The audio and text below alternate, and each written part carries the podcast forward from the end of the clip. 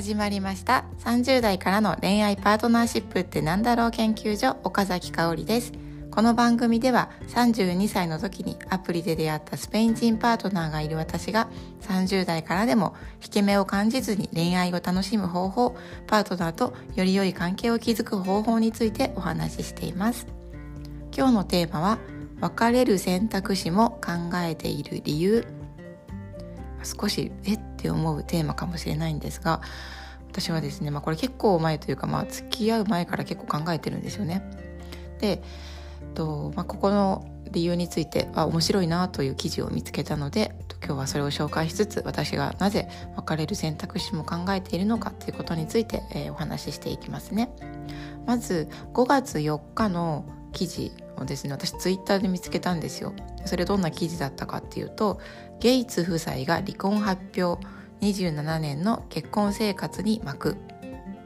これはマイクロソフト創業者のビル・ゲイツ氏と、まあ、妻のねメリング・ゲイツ氏が3日にね5月3日に離婚を発表したっていう記事でした。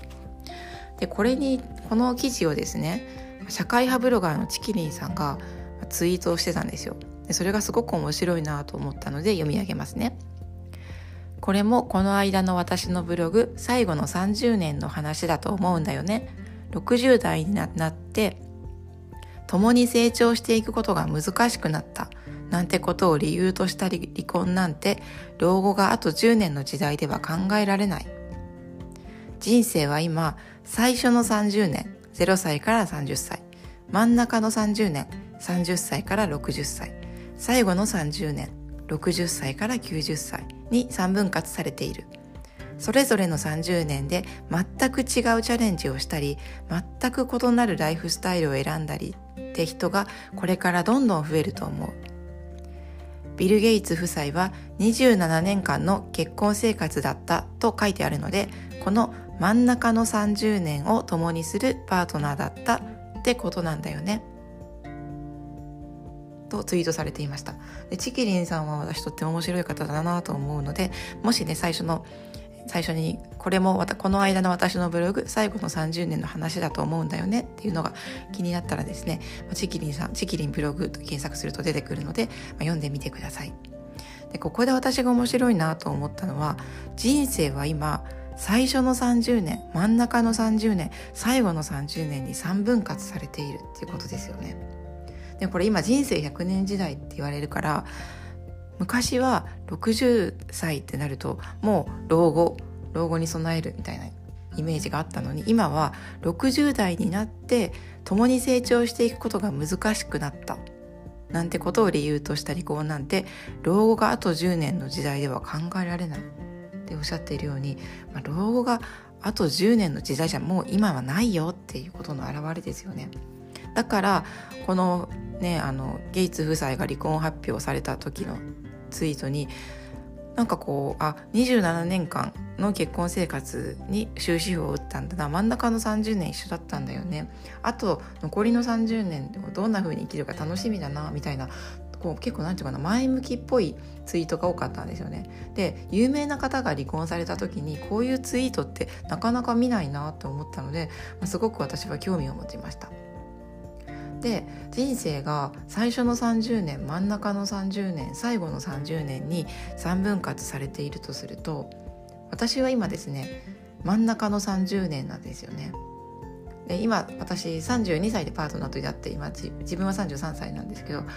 あ、パートナーとこのままずっと一緒にいるとまさに真ん中の30年を一緒に過ごす相手なのかなって思うし、まあ、もし別れたりすると、まあ、そうではないかもしれないんですけどでもですね私別れることイコールいけないとかでも全く思ってないんですよ。で逆に一生一人の人と一緒にいるってすっごく難しいなって思ってるんですよね。これって動物の生物学的に考えても、まあ、難しいと言われてるんですよね。だからこそ一緒にいる何十年も一緒にいるためには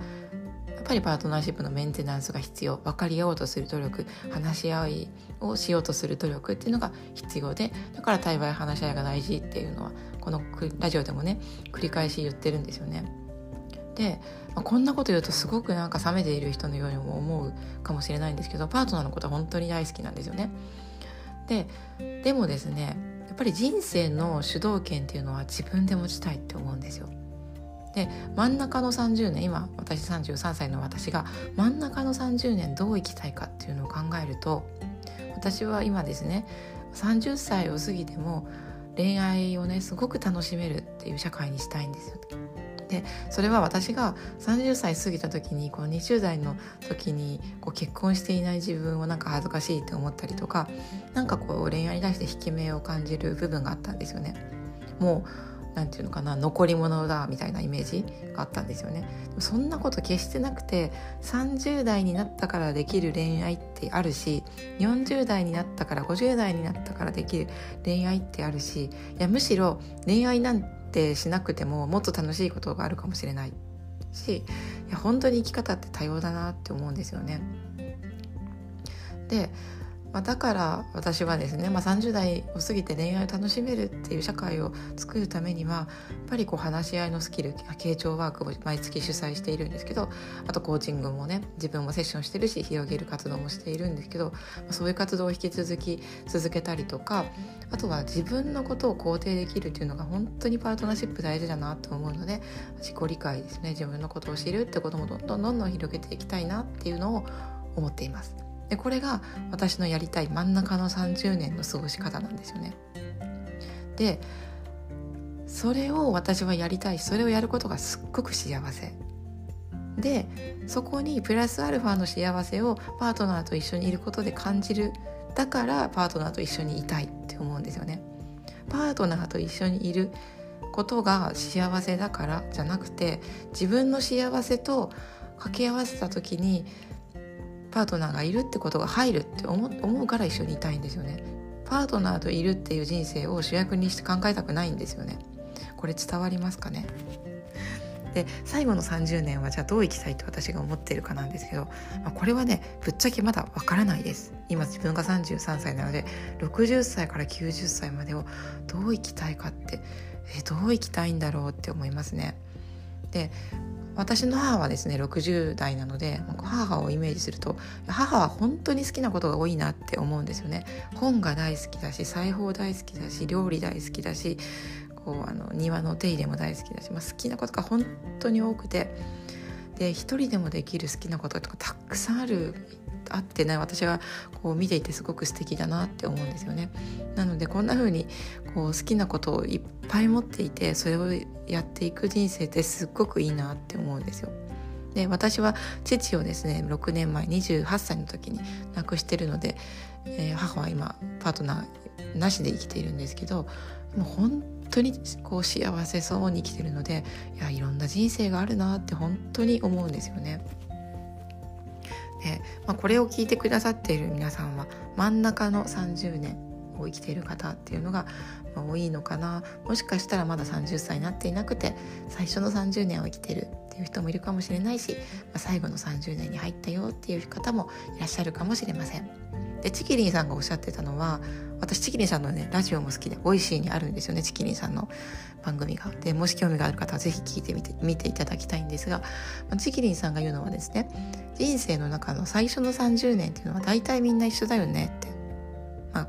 生まれてで学校に行ってで社会人になって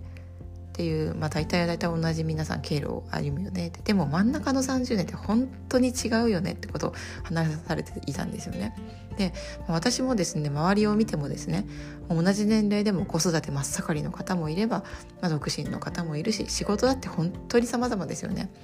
で生き方も様々で本当にだから真ん中の30年どう生きたいかっていうのをこうなんかチキリンさんのねツイートを見て私改めて考えてみたんですよね。で